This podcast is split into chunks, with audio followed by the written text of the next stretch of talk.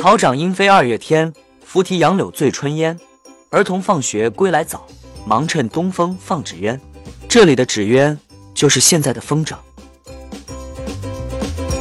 放风筝就是人们把风筝放到半天空上去，是一种休闲娱乐的行为。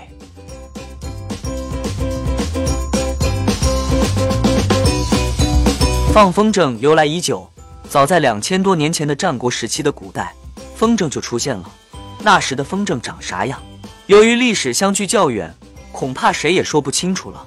不过，一代一代的放风筝人却把这种休闲娱乐的方式延承了下来，直至延承到至今，并且还是越来越对这种娱乐方式情有独钟，乐此不疲。由此，每至春秋两季，空旷田野上的天空里。也就高高在上的飘荡着许许多多的风筝了，看上去像极了是在下拜。风筝之所以要于春秋两季去放，是因为春天暖气上升，秋天秋风劲吹，这风的力道都是能把风筝浮托在半空中的，让它在那里悠闲地看着人间百态。风筝的样式很多，应该是五花八门，千奇百怪。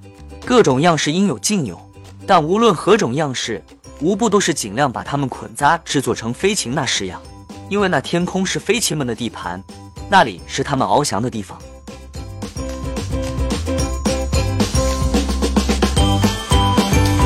所有的风筝都是要有根线拴着，因为天空太大了，若是没有线拴着它，那风筝发起风来便会身不由己的到处飘荡，一高兴。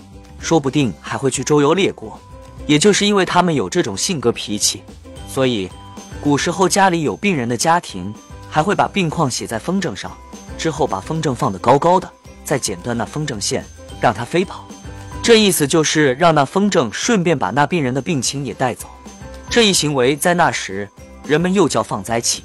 更有那时的大家闺秀、痴男怨女们放风筝时，更会把自己婚姻的心事、前程成心愿。附托在风筝上之后放飞，希望这风筝能把他那心愿送达给天上的有关神仙，好让他心想事成。风筝的种类有纸糊地、高档点地，也有绫罗绸缎地，多为竹篾作为骨架加工制作而成。之所以要用竹篾作为骨架，是因为那竹篾既坚韧又结实，即使半空中风大了点时，也不至于把风筝吹散架。这是一般风筝的制作行为，但在上世纪的六七十年代，农村十来岁的我们所看到的风筝就不是这样制作出来的了。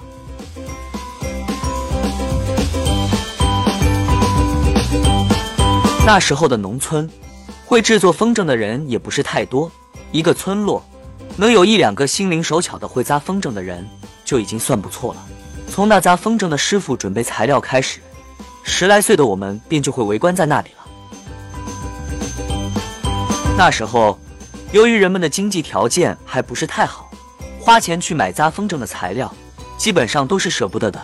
又由于那时物质也较为匮乏，所以人们扎风筝的用料，往往都是村里能找得到的现成材料。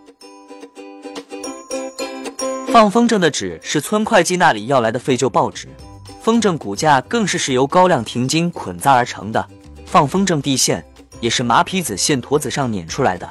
又由于那放风筝地线不能太粗，还需要很长，所以那捻线的麻皮子还要事先分得很细，先捻出单股，之后再合成双股。风筝骨架的两根高粱停经的交接处，还要用小刀挖出个小槽，不然那两根高粱停经卡不到一起去。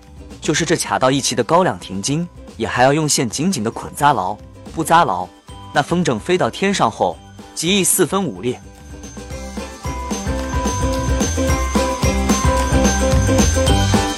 会使风筝在天空中不至于太沉寂，心灵手巧的扎风筝的师傅们还会在那风筝的尾巴处扎上一段高粱筋的薄皮。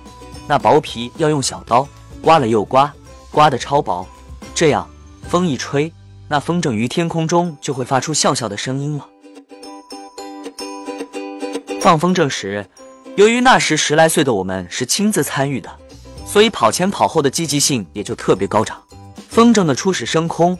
是要两个人配合着进行，这时，那扎风筝的师傅要我们拿着线管，并叮嘱我们，看到他把风筝往空中抛去时，要我们拉着风筝线飞快地跑，能跑多快跑多快，只有跑得快了，风筝才更容易升到空中去。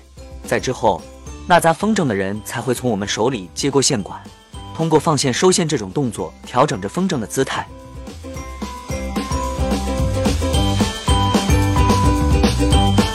那时候的村庄相去都不是太远，有时候两个村庄的放风筝的人还会把风筝放到一起去，让那两只天空中的风筝做着亲近或是互相调戏的动作。我们那时候管这种行为叫斗风筝。斗风筝斗到激烈处，有时两只风筝还会缠绕在一起，一同落下。所以，斗风筝斗到最后的结果，基本上都是两败俱伤的。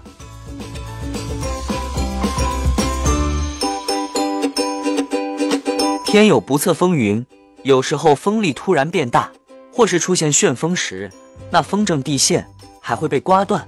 没线的风筝，若是落到了人家屋上或是家里，那家人还会找到你，强烈要求你给他家里放盘大串的鞭炮，用来驱赶那飘落的风筝带来的晦气。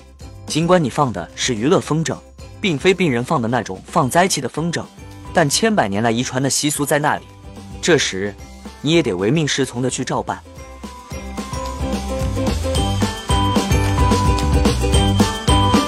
这种师傅扎出来的风筝，是那时十来岁的我们的最爱。但由于扎风筝既耗材又费功夫，师傅是不可能帮我们扎这样的风筝地。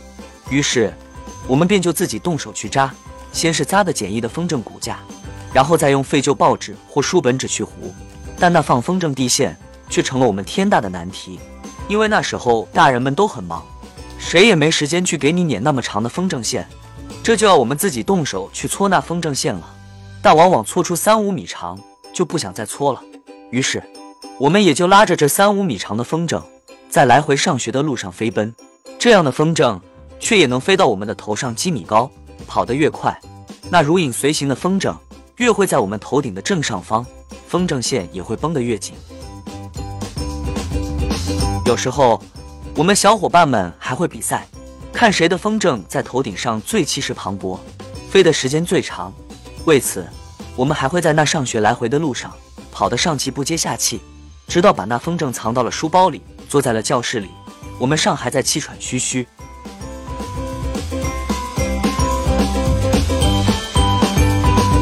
风筝是在天空中飞行地五六里远的地方放的风筝。那时我们也都是能看得到他的，这么远的路，我们是不可能跑到跟前去参与围观的。这时，我们还会看着那远处天空中摇头摆尾的风筝，唱道：“风筝，风筝，飞得高，把我的心愿对天说。”其实，对于那时十来岁顽皮的我们来说，也是没有什么大心事的。所谓的心愿，无非就是希望自己能穿上身新衣服，一觉醒来。能吃上点好吃的，自己的个子更是希望能快点长高。这样分量的心愿，在那时也应该算是不太沉重的心愿吧。那风筝也应该是绝对能驮得动的。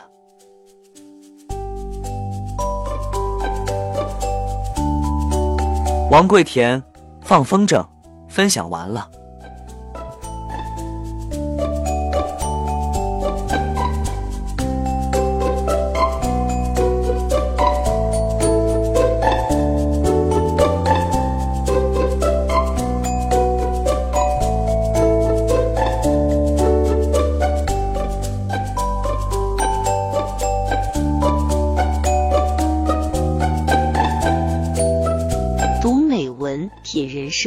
看世界，打开心灵的锁。